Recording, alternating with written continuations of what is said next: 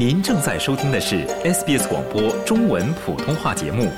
更多节目内容，请浏览 sbs 点 com 点 au 闲斜杠 mandarin，或下载应用程序 SBS Radio App。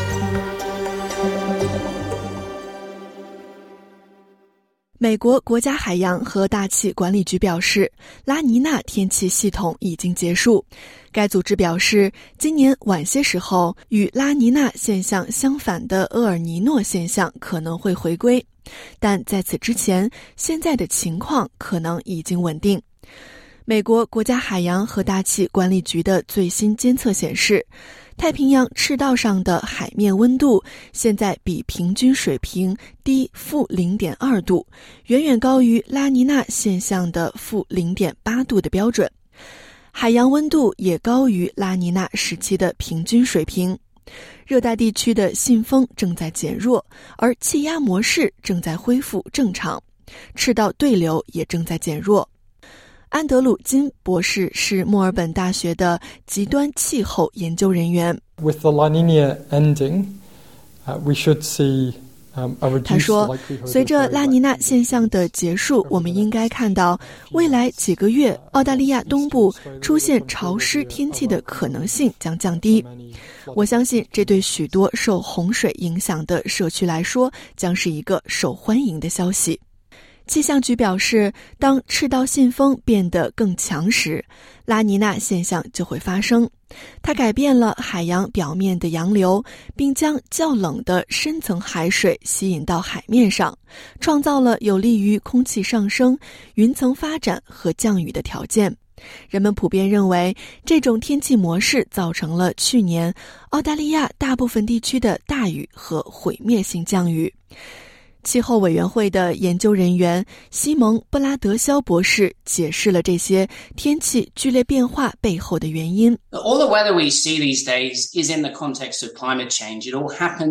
他说：“我们现在看到的所有天气都是在气候变化的背景下发生的，这一切都发生在一个更温暖、更潮湿的大气层中。”由于煤炭、石油和天然气的燃烧，大气层中的能量更多了，因此这影响了一切。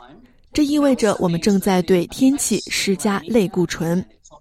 在有强烈风暴的地方，强降雨有可能使风暴变得更猛烈、更具破坏性。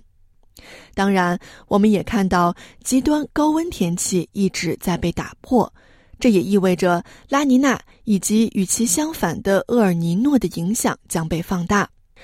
虽然我们看到未来几个月不会出现特别潮湿的天气，但我们已经被警告不能放松警惕。We do know there'll be a return to above normal fire potential at some points because we are now looking. 我们确实知道在某个时候会出现高于正常的引发火灾的条件。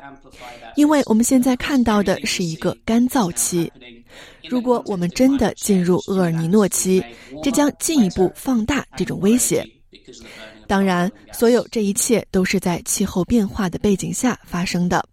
由于煤炭、石油和天然气的燃烧，大气层变得更温暖、更湿润，能量也更大。想在 SBS 当一回影评人吗？SBS On Demand 正在推送配有中文字幕的热门影视作品，您只需观看一部或以上影视作品，并把影评观后感发给我们，就有机会赢得一份 SBS 精美礼品。